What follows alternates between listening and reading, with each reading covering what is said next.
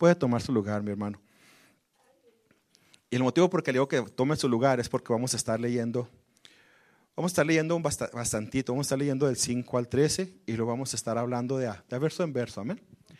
Vamos a estar ahí empezando en el capítulo 6, en el verso 5, ¿ya lo tenemos? Un amén, dos amenes, tres amenes. Si hay alguien a su lado que no tiene Biblia, por favor compártala porque esto es importantísimo. Amén. Dice la palabra del Señor. Y cuando ores, no seas como los hipócritas, porque ellos aman el orar en pie en las sinagogas y en las esquinas de las calles, para ser visto de los hombres. De cierto os digo que ya tienen su recompensa. Versículo 6. Mas tú cuando ores, entra en tu aposento y cerrada la puerta, ora a tu Padre que está en secreto. Y tu Padre que te ve en lo secreto, te recompensará en lo público. Y orando, no uses vanas repeticiones como los gentiles que piensan que, por sus palabrerías serán oídos. Mas no os hagáis pues semejantes a ellos, porque vuestro Padre sabe de qué cosas tenéis necesidad antes de que vosotros las pidáis. Vosotros pues oréis así. Padre nuestro que estás en los cielos, santificado sea tu nombre, venga tu reino, hágase tu voluntad como en el cielo, así también en la tierra. El pan nuestro de cada día, dásnoslo hoy y perdona nuestras deudas como también nosotros perdonamos a nuestros deudores. Y no nos metas en tentación, mas líbranos del mal, porque tuyo es el reino, el poder y la gloria por todos los siglos. Amén. Amén. Amén. Muy bien, ahora sí, hermano, vamos a empezar en el versículo 5. Vamos a estar dando una pequeña, un pequeño estudio, hermanos. El, el título de esta enseñanza es ¿Cómo debemos orar? Y el motivo, hermano, por el que Dios puso esto en mi corazón es porque muchas veces, más bien, mejor me voy a poner a mí por ejemplo.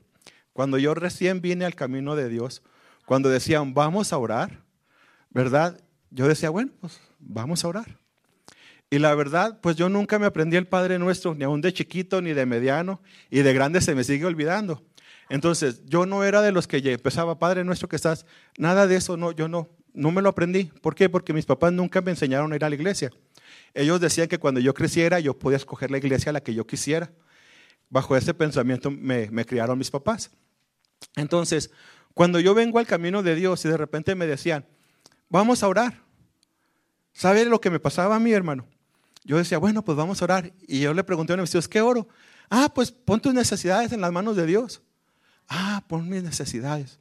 Bueno, pues y yo pasaba y pues estábamos en la, noche de oración, ¿verdad? Así como aquí las tenemos los martes. Para los que no vienen, vengan los martes, están perdiendo una grande bendición. Un pequeño paréntesis.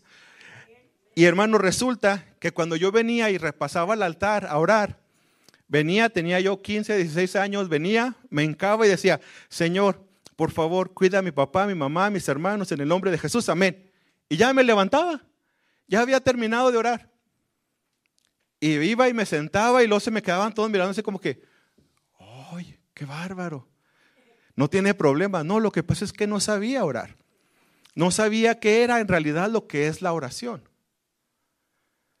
Incluso, hermanos, hace muchísimos años, recuerdo, andábamos varios hermanos, bueno, ellos eran hermanos, yo no. Andaban varios hermanos cristianos en un auto, ¿verdad? Íbamos todos ya bien hambreados, traíamos mucha hambre. Y uno de, ellos dice, ¿saben qué? Vamos a llegar a comer aquí. Y llegamos a un restaurante a comer. Y nos sentamos todos, ¿verdad? Y de esas cosas raras que suceden en algunos restaurantes. En cuanto ordenamos, no tardaron mucho cuando ya estaba la comida enfrente de nosotros. Y la tripa, hermano, de alguno, bueno, de más de tres se oía bien fuerte que estaba hablándonos, ¿verdad? Y me sorprendió porque uno de los que estábamos ahí dice, vamos a orar, amén. Y dice, Señor, todo lo que te dije el día de ayer por mis alimentos, amén. Ahora sí vamos a comer. Y empezamos a comer y yo dije, bueno, es otra manera de orar. Pero sabes una cosa, hermano, la verdad es que no, así no es como se ora. Tanto la manera en la que yo oraba cuando yo era nuevo, y estoy seguro que a muchos de nosotros nos llegó a pasar, hermanos, como la manera en la que oró el hermano, ¿verdad? No es la manera correcta de orar. Entonces vamos a estar viendo ahora Créame, yo quisiera abarcar todo, pero la verdad es que no voy a alcanzar. Porque me es importante, hermanos, que estemos viendo versículo por versículo. ¿Por qué? Porque así vamos a aprender. Así vamos a poder saber qué es en realidad lo que es el orar. Para, para que la siguiente reunión de oración, cuando usted venga, diga, ah, ya sé por qué puedo orar y cómo puedo orar. Para que no se le hagan tan, tan largos los tres, cuatro minutotes que dura hincado, sino para que tenga más motivos por qué orar, ¿verdad? Y usted se sorprenderá, ¿verdad? Porque incluso yo lo he visto, hermanos, aquí entre nuestros hermanos que dirigen la oración, hay aquí en los 50 minutos se le hacen nada. Yo le voy a ser sincero, yo raramente oro más de 50 minutos, pero hay ocasiones en las que simplemente el Espíritu Santo me toma y... Gloria a Dios. ¿Verdad? Entonces, vamos a estar dando inicio a este pequeño, esta enseñanza, hermanos, y vamos a empezar allá en el versículo 5. Dice la palabra del Señor, cuando ores, no seas como los hipócritas, porque ellos aman el orar en pie en las sinagogas y en las esquinas de la calle para ser vistos de los hombres. De cierto os digo que ellos ya tienen su recompensa. Mira, hermano, ¿qué era lo que estaba sucediendo? Resulta que allá en, en el pueblo de Israel, de donde viene sí la palabra de Dios, ¿verdad? Se tiene por costumbre que cada cierto tiempo, cada cierto horario, se tienen que parar literalmente y voltear hacia donde está el templo y empezar a alabar a Dios. Hay quien lo hace parado y hay quien lo pone de preferencia contra una pared, se ponen contra una pared y empiezan a adorar a Dios de esta manera. Hay quien se hinca estando en el templo y empiezan a hacer reverencia a Dios de esta manera. Entonces, ¿qué era lo que sucedía? Como todo buen humano, ¿verdad que somos bien tremendos los humanos? Decían, ah, pues si ellos lo hacen cada cuatro horas, para que la gente vea que yo soy más santo, lo voy a hacer cada dos horas. ¡Ay, qué bárbaro! Y hubo quien dijo, ah, no, pues si aquellos lo hacen cada dos horas, nosotros lo vamos a hacer cada hora. Y no nada más eso, sino que a pesar de que ya tenían la enseñanza de que deberían de voltear hacia el templo y adorar a su Dios de esta manera, había quien se ponía, Padre, te alabo, te glorifico. Si me estoy dando a entender. Y sabe qué era lo que sucedía, que la gente, lo que ellos querían era que la gente los mirara y dijeran, wow, este sí que es un servidor de Dios, porque grita bien recio en la esquina cuando está orando. Este sí que es un servidor de Dios, porque mira cómo alza la voz y mira, se le nota que está adorando a Dios cuando está gritando bien reciote. Este sí es un hijo de Dios porque en vez de dar cada cuatro horas, ora cada dos o cada hora. Mira hermano, no quiero que te confundas. No estoy diciendo que cuando vengas a la casa de Dios no puedas estar orando en voz alta. No estoy diciendo eso. Pero cuando tú, si tú eres una de las personas que alzas tu voz, considérate que no sea para que los demás te oigan, sino porque Dios te está tocando, porque Dios está tratando con tu vida. Si no, hermano, estás siendo como ellos. Ahora, hermano, dice, no seas como los hipócritas que oran las sinagogas. Fíjate bien, hermano, hay ocasiones, hermanos, en las que es verdad. A mí me ha pasado que llego y me hinco y digo, Señor, no sé qué orar.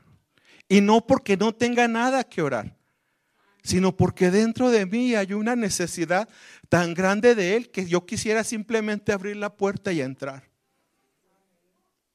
Yo quisiera simplemente abrir la puerta y entrar. Pero sabes una cosa, hermano, cuando estés orando, cuando, cuando vayamos a orar, no seamos como aquellos hermanos que quieren lucirse, porque eso no es para Dios. De hecho, ahí mismo lo dice al, fin, al final del texto. De cierto os digo que ellos ya obtenieron su recompensa. ¿Cuál recompensa? Pues que los reconozca la gente. Que la gente diga, ¡ay, qué cristianote! ¡Qué adorador tan grandotote! Ese sí que tiene comunión con Dios. No, hermano, eso no es necesario. Eso no es necesario. Fíjate bien, vamos al siguiente versículo. Mas tú, cuando ores, entra en tu aposento y cerrada la puerta, ora a tu Padre que está en secreto. Y tu Padre que te ve en lo secreto, te recompensará en lo público. Esta enseñanza, o más bien este texto, se explica por sí mismo. Cuando tú tengas una necesidad, hermano, Creo yo que esto ya todos lo hacemos y si no lo haces tú, entonces aprende. Todos tenemos en nuestra casa o en algún lugar un lugar en el cual nos gusta arrodillarnos a orar.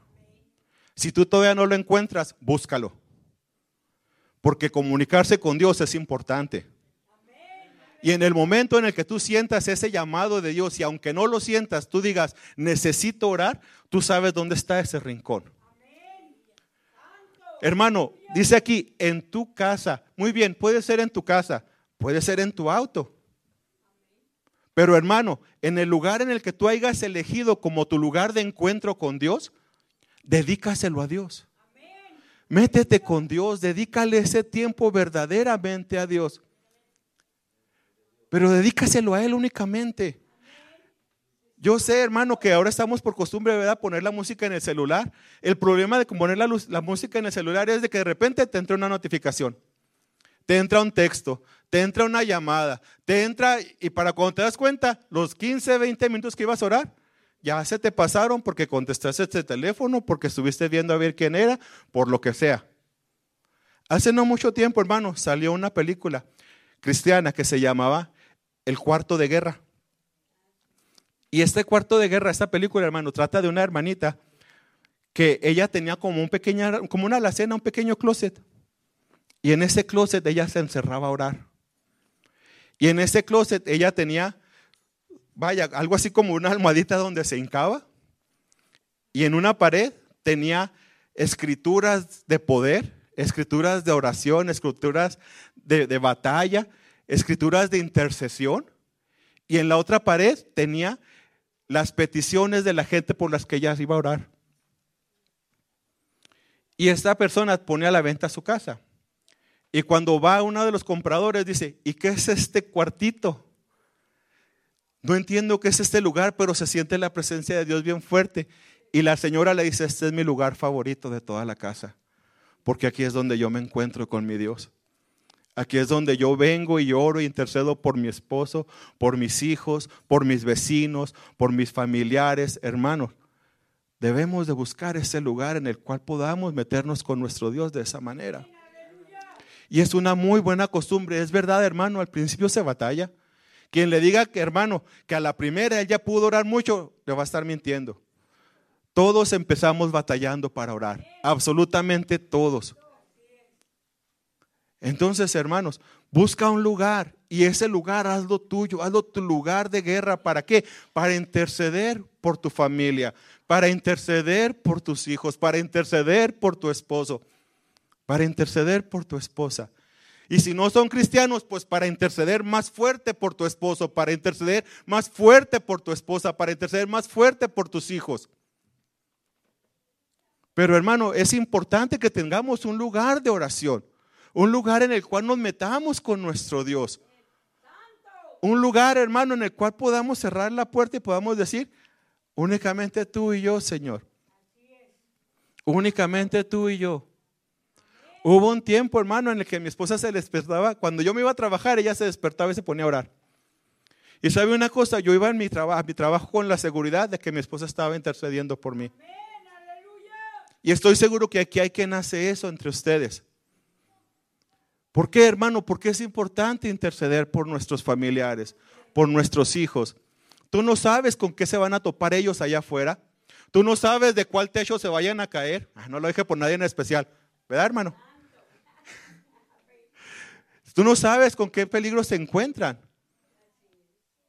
Pero hermanos, Dios sí sabe. Y tú puedes interceder por ellos. Es más, tú debes de interceder por ellos. Debemos de interceder por ellos, mis hermanos. Dice el siguiente versículo. Y orando, no seis vanas repeticiones como los gentiles que piensan que por sus palabrerías serán oídos. Vanas repeticiones. Hermanos, es importante aprender a orar. Mira, hermano, yo sé que cuando dice van a repeticiones, inmediatamente nos vamos a repeticiones, ¿verdad? De gente que repite el Padre Nuestro, de gente que repite el Salmo 23, de gente que repite el Salmo 91. Deberían de repetir también el Salmo 119, ¿verdad? No nada más esos que están cortitos. Pero hermanos, no únicamente se refiere a eso. Se está refiriendo, hermanos, porque hay ocasiones en las que caemos en una monotonía, monotonía en la que estamos orando constantemente y parece que ya hasta recitamos lo mismo cada que nos hincamos. Y no debería de ser así. Hermano, Cada día trae sus diferentes problemas, sus diferentes sus diferentes problemas, sus diferentes tribulaciones, sus diferentes victorias, sus diferentes gozos. Hermano, cada día tienes cosas nuevas por qué orar y por qué adorar. Que no se te haga rutina, hermano, repetir lo mismo. Que no se te haga rutina repetir lo mismo. No hagáis pues, no, no os hagáis pues semejante a ellos. Versículo 8. Porque vuestro Padre sabe de qué cosa tenéis necesidad antes de que vosotros la pedéis, la pidáis. Qué hermoso saber esto, ¿verdad? Imagínate que tú todavía estás empezando a orar, apenas vas en camino a tu lugar de encuentro con Dios y Él ya dice, ya sea que vienes, te he estado esperando. ¿Dónde has estado? Ven, pasa. Hermano, y eso yo pienso que nos, nos ha pasado a muchos y no es que a todos. Que pareciera que hay ocasiones en las que el Espíritu Santo nos está esperando en la puerta. Que apenas abre la puerta y en cuanto entras dices, aquí estoy, Señor. Y quisieras directamente irte a orar. Eso es buscar a Dios. Eso es tener un corazón dispuesto a adorar a Dios. Esta mañana cuando me desperté, eran como eso de las ocho y media de la madrugada. No me tocó trabajar el día de hoy. Y eran las ocho y media de la madrugada. ¿Y sabe por qué me desperté? Porque escuché una voz que me hizo así, mire, ¿no vas a orar? Sí, sí voy a orar, sí voy a orar. Y me enqué a orar. Hermano, cuando tú escuches esa voz, cuando tú tengas ese sentir, es el momento de adorar. Es el momento de meterte con tu Dios. Porque Dios, hermano, es cuando se mueve en la obediencia. Dios es cuando quiere tratar contigo. Es cuando Dios quiera, hermano, no cuando tú quieras. Porque muchos lo buscamos desesperadamente. ¿Cuántos han buscado un don de Dios desesperadamente? ¿Cuántos han anhelado el hablar en lenguas y aún no se les ha concedido después de cinco, no se les concedió después de dos, tres, cuatro, cinco, diez, quince, veinte años, treinta años y no han hablado lenguas? ¿Verdad que es algo desesperante? Bueno, hermano, cuando el Espíritu Santo viene y te dice, tengo una cita contigo, a lo mejor ese es el día. A lo mejor ese es el momento. Cuando el Señor te dice, ven, acércate.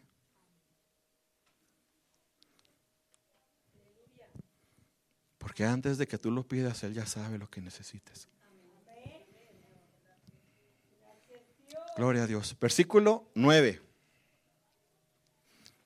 Déjeme sacar mi pluma para marcar aquí lo que ya leímos.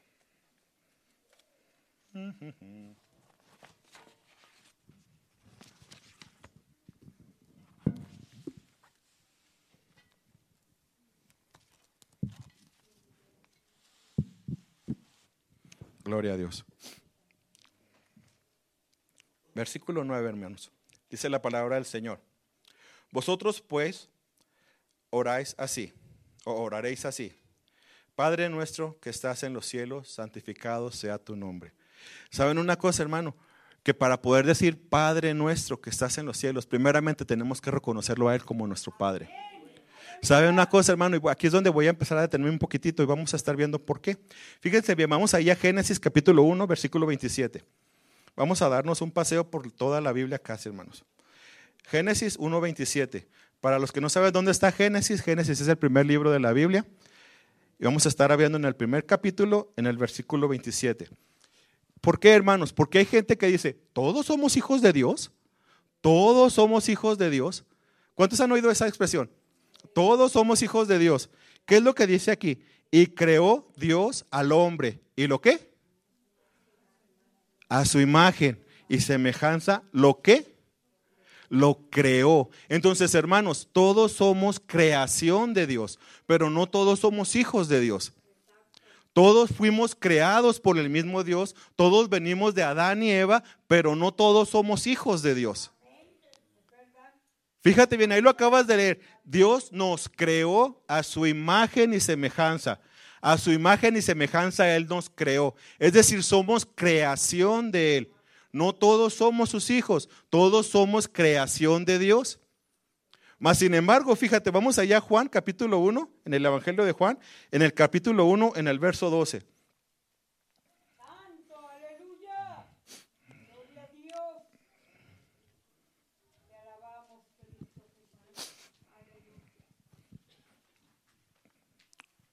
Juan 1, 12. ¿Ya lo tenemos? ¿Por qué es importante ver esto, hermanos? Porque hay ocasiones en las que te van a preguntar y te van a decir esto. Todos somos hijos de Dios. Ya vimos que no. Todos somos creación de Dios. No todos somos hijos de Dios. Y dice el versículo 12, mas a todos los que le recibieron, a los que creen en su nombre, les dio potestad de ser qué? Ser hechos hijos de Dios. A todos los que qué? Le recibieron, los que creen en su nombre. Es decir, para ser un hijo de Dios necesitas creer en Jesús y necesitas recibirle y necesitas acercarte a Él. De otra manera, no eres hijo de Dios, eres creación de Dios. Para ser hijo de Dios tienes que aceptar a Jesús en tu corazón y decirle, Señor, reconozco que soy pecador. ¿Por qué? Porque como vimos o como sabemos, Adán y Eva Allá en el Edén la regaron, no voy a entrar por culpa de quién fue, pero sí voy a decirles que de todas maneras el final fue el mismo, terminaron donde mismo los dos.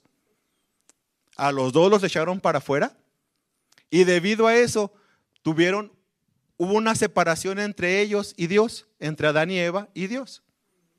Y esa separación se llama pecado. Y debido a ese pecado no no teníamos nosotros la posibilidad de acercarnos a Dios. Mas como vino Jesús y viene y, sigue las instrucciones del Padre y viene a una cruz y muere por nosotros, al aceptar nosotros ese sacrificio de Él, nos hacemos hijos de Dios. ¿Por qué? Si tú te fijas ahí en Génesis, donde estábamos, en el capítulo 2 o 3, me parece que es, dice la palabra del Señor que cuando se dieron cuenta Adán y Eva que estaban desnudos, en ese momento Dios dice, perdón, Dios hace un sacrificio y los cubre con pieles de un animal. Obvio que para poder cubrirlos con piel de un animal, tenía que haber matado al animal. Y en ese momento empieza una ley sacrificial en el momento en el que después Dios le dice a Moisés, vas a traer esto y vas a hacer esto para poder acercarte a mí. Dice la palabra del Señor que sin derramamiento de sangre no hay perdón de pecados. Entonces Jesús viene y en esa cruz paga tu pecado y paga el mío. Pero únicamente, fíjate bien, únicamente si tú le aceptas en tu corazón y tú dices, Señor, soy un pecador y quiero acercarme a ti. Ya no quiero ser creación, ya quiero ser un hijo de Dios. De otra manera, simplemente sigues siendo creación de Dios. Así vengas a la iglesia todos los días de servicio. Si no has aceptado a Jesús en tu corazón como tu Señor y tu Salvador, sigues siendo creación de Dios únicamente. Mas cuando tú vienes a Él y le dices, Señor, reconozco que soy pecador, reconozco que estoy alejado de ti por mi pecado y necesito un Salvador, ahí es donde entra el sacrificio de Jesús y te abraza y te cubre y toma tu lugar en la cruz. De otra manera, hermano, sigue siendo creación de Dios. Entonces,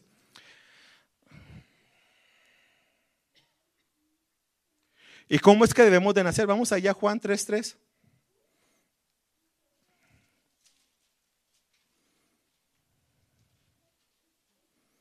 Indica con nombre cuando ya lo tenga.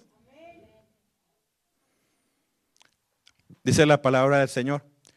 Respondiendo Jesús le dijo, de cierto te digo que el que no naciere de nuevo no puede ver el reino de Dios. Viene Nicodemo y le dice, Señor, ¿cómo puedo ser yo parte del reino? Y le dice, ah, tienes que nacer nuevamente. Y Nicodemo, un hombre ya grande, se supone que andaba en sus cuarenta y tantos, si no es que más, dice, ¿cómo voy a nacer de nuevo? ¿Acaso puedo entrar otra vez en el vientre de mi mamá para nacer otra vez? Y Jesús le dice, no, así no es. Tienes que nacer de espíritu y tienes que nacer de agua, de agua y de espíritu.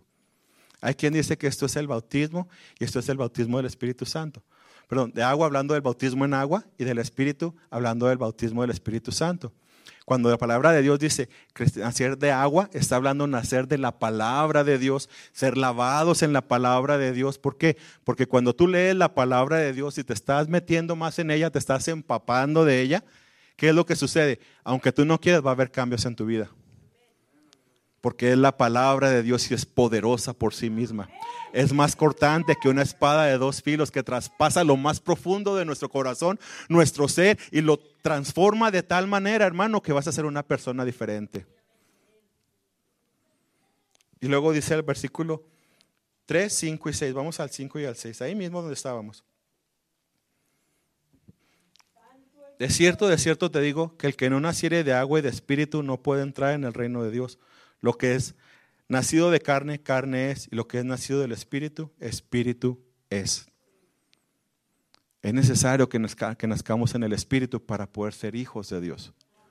Cuando tú aceptas a Jesús, viene el Espíritu Santo y te abraza y te dice, mío eres, y empiezas una nueva vida, una nueva creación. Y entonces puedes venir a Dios y decirle, Padre nuestro, Padre nuestro. Padre nuestro, Padre mío. De otra manera, no.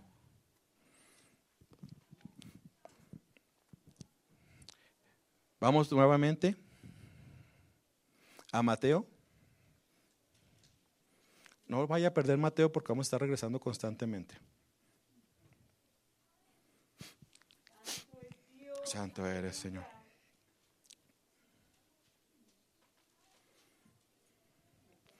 Mateo 6.9, donde estábamos. Padre nuestro que estás en los cielos. ¿Por qué dice la palabra del Señor que estás en los cielos? Hermanos, Dios habita en todos lados. Esa es una de sus grandes cualidades, de sus grandes atributos. Dios es omnipresente, es decir, Dios está presente en absolutamente todos lados. Usted dirá, sí, ¿cómo hermano? ¿Dios está en la iglesia? Sí, Dios está en la iglesia. ¿Dios está en la cantina? Sí, hermano, Dios está en la cantina. ¿Dios puede estar en un prostíbulo? Dios está en un prostíbulo, nomás que aquí está como Salvador, como restaurador, como, como alguien que está obrando para cambiar nuestras vidas allá está como juicio, como juez. Esa es la gran diferencia.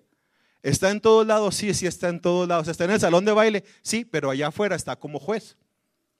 Es decir, que un hijo de Dios no tiene nada que andar haciendo allá. Y tú dirás, hermano, pero es que me gusta la, bailar todavía, bien padre. No. No. Pero hermano, es que el tequila, mire, es bueno para la garganta. No. Así, no. Dice la palabra del Señor, que estás en los cielos. Dios habita entre nosotros, pero también está en el cielo, en el trono. Vamos a Apocalipsis capítulo 5 en el verso 13. ¿Cómo que Dios está en el cielo? ¿Cuántos saben que Dios está en el cielo? En el 5, 13.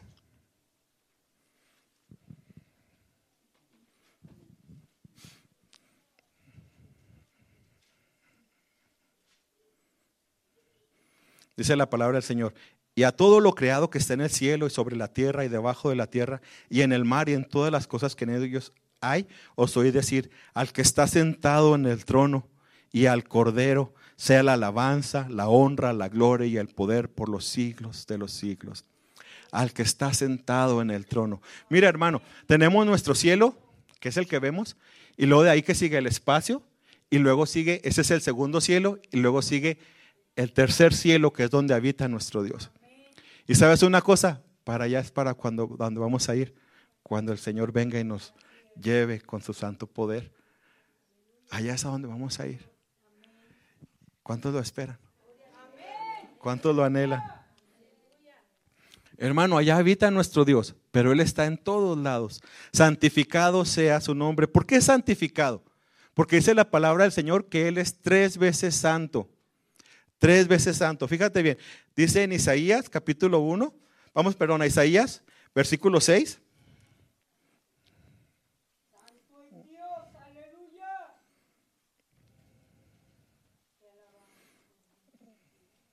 Isaías capítulo 6 en el verso, vamos a empezar en el 1.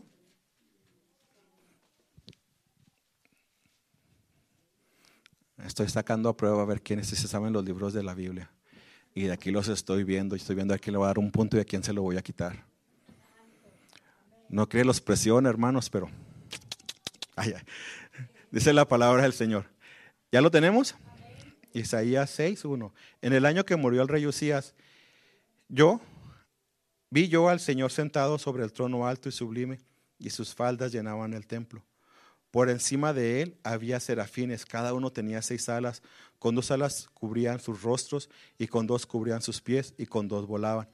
Y el uno al otro daba voces diciendo, Santo, Santo, Santo Jehová de los ejércitos, toda la tierra está llena de tu gloria. Y los quinceales de las puestas se estremecieron con la voz que clamaba, y la casa se llenó de humo. Hasta allí, hermanos.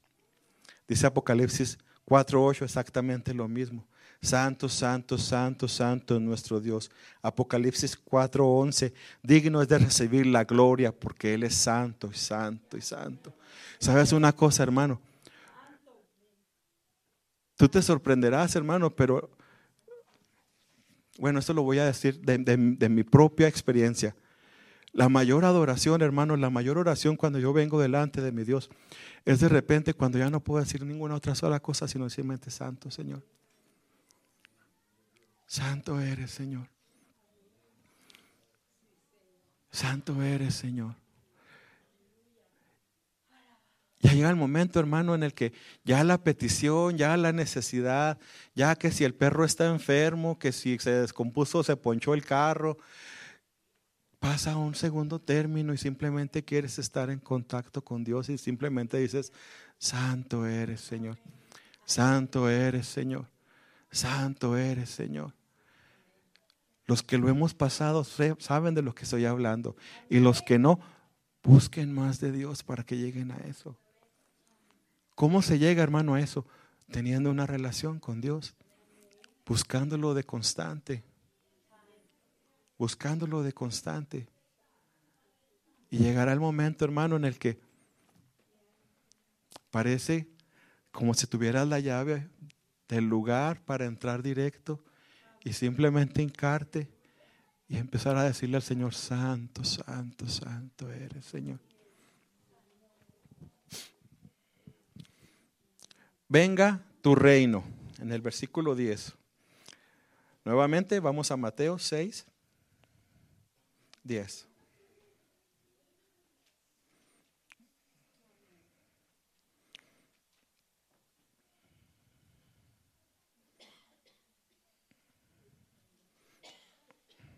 Está de rebelde mi, mi Biblia. Mateo 6. Mire, no quiere agarrar el 6. Qué mala onda. Ándale, Mateo, agarra. Gloria a Dios que, Gloria a Dios que vengo preparado con doble espada.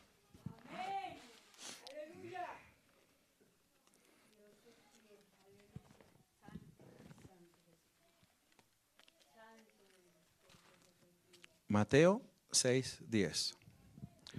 Hágase tu voluntad como en el cielo, así también en la tierra. Hermanos, en el cielo ya se hace la voluntad de Dios.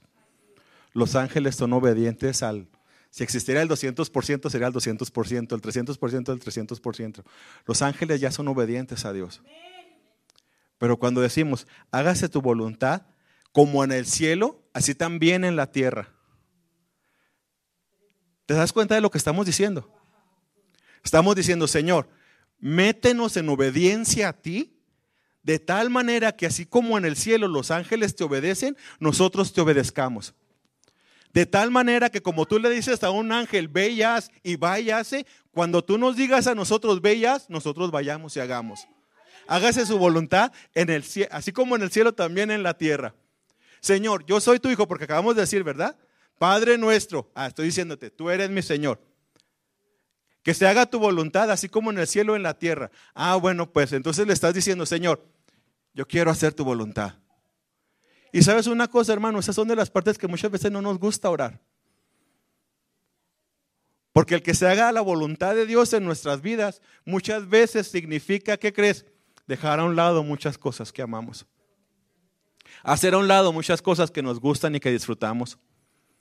Hoy en la tarde estaba mirando una predicación Y dice un pastor, y fue bien claro, hermanos, dice, ¿cómo es posible que a la iglesia llegas tarde, pero cuando está el juego de fútbol de tu equipo favorito, una hora antes ya está el asador prendido, ya está la carne lista, ya está todo listo, pero a la iglesia llegas tarde? ¿Cómo es posible? Y decía él, hermano, así bien directote, y me quedé sorprendido y dije, qué gran verdad. ¿Cómo es posible que cuando va a pelear tu boxeador favorito, desde antes ya tienes todo preparado para sentarte y ver la pelea bien a gusto? Pero cuando se trata de Dios, que Dios te habla bellas, ay Señor, es que si vieras cuántas cosas tengo que hacer. Ay Dios mío, es que si vieras, mira, esto pasa, pasa esto, y le sacamos excusas al Señor a más no poder, cuando estamos diciendo, hágase tu voluntad así como en el cielo, también aquí en la tierra. De veras, hermano, hágase su voluntad. Muy bien, entonces cuando el Señor nos llame a hacer algo, vamos a hacerlo.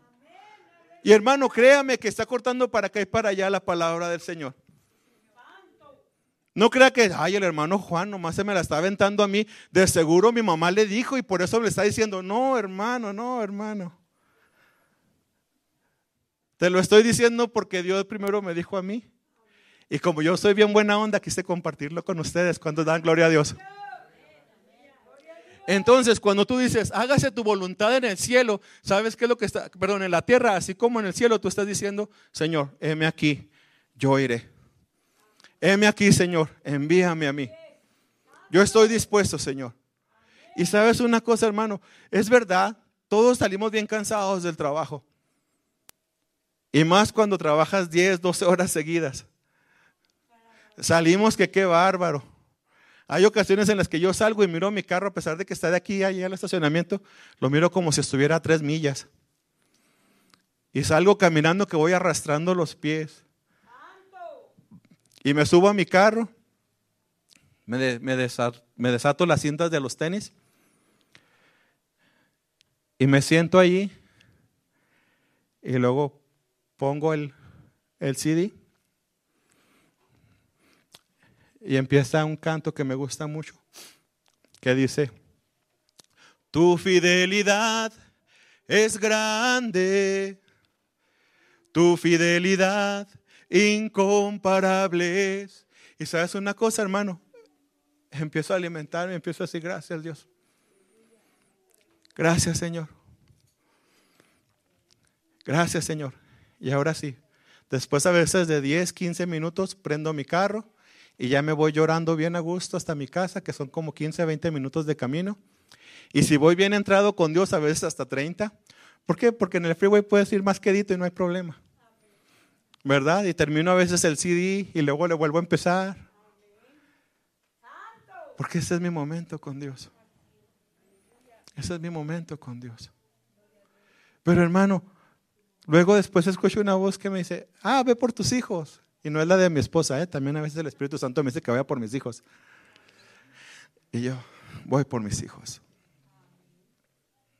Hermanos, escuchemos la voz de Dios.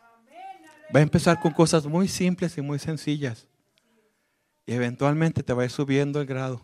Te va a ir subiendo el grado.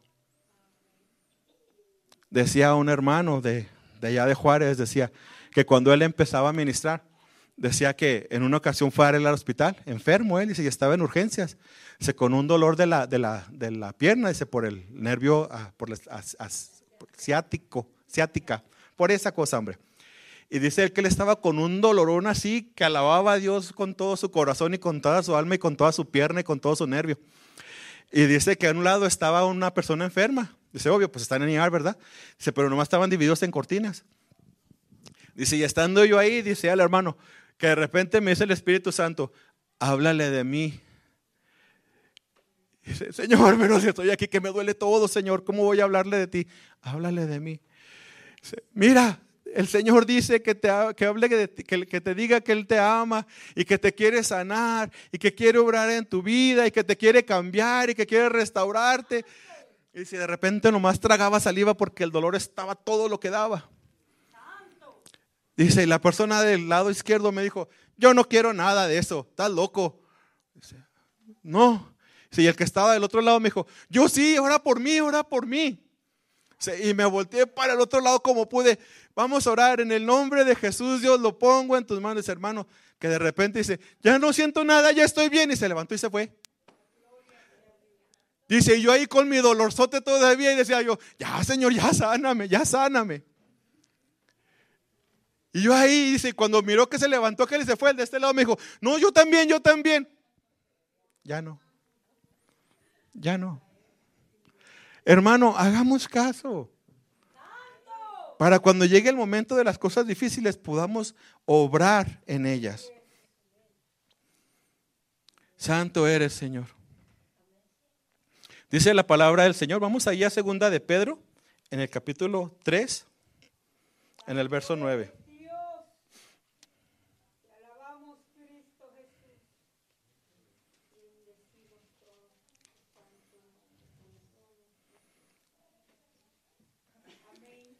El Señor no retarda su promesa, según algunos tienen por tardanza, sino que es paciente para con nosotros, no queriendo que ninguno perezca, sino que todos procedan a qué?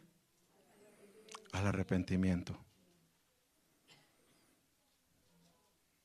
Mi abuelo era pastor. Y desde que yo me acuerde, tal vez yo tendría tres años, cuatro años, cuando yo me acuerdo ya viendo a mi abuelo sentado en el sillón, leyendo su Biblia, hincado, orando, y desde entonces él decía que Cristo ya venía pronto. Y yo también llegué a pensar, pues nomás no viene. Se me hace que ya se le olvidó que tenía que regresar. Mas sin embargo, hoy te digo, el Señor viene pronto. Y simplemente está esperando a que algunos se añadan. Lo acabamos de leer, sino que todo quiere que todos procedan al arrepentimiento. Está esperando a algunos que faltan únicamente. Y luego va a venir. Hermanos, todos estamos conscientes de que nuestro Señor vino con nosotros, vino a esta tierra, habitó entre nosotros, tuvo un ministerio de tres años y medio aproximadamente, y luego fue a la cruz por nuestros pecados, y luego entregó su vida en esa cruz, ¿verdad? Después resucitó. Y después de que resucitó, dice la palabra del Señor en Hechos, que Él ascendió y que, y que les dijo a los apóstoles, os conviene que yo me vaya, porque cuando yo me vaya los voy a enviar un consolador. Y ese consolador está entre nosotros.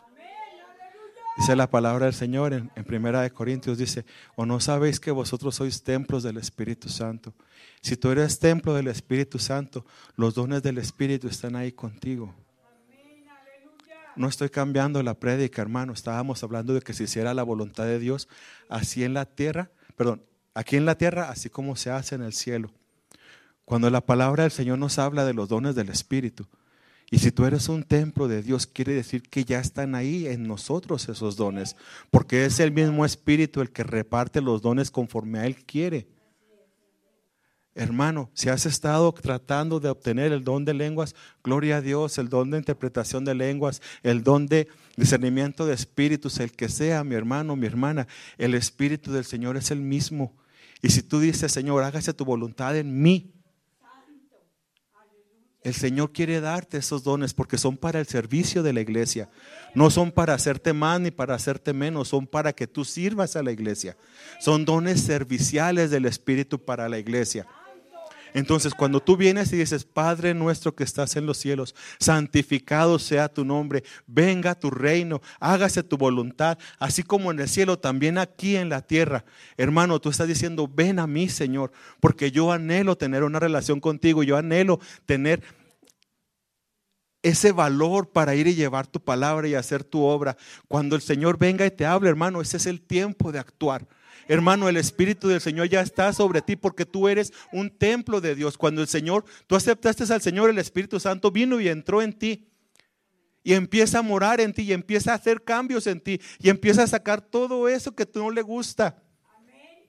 Y empieza a hacer cambios en ti de tal manera que te hace más, vaya, el fruto del Espíritu, amor, fe, paz, Hermano, todos esos los tenemos también porque es el fruto del Espíritu, no eres tuyo, es del Espíritu. Amor, fe, paz, paciencia, bondad, macedumbre.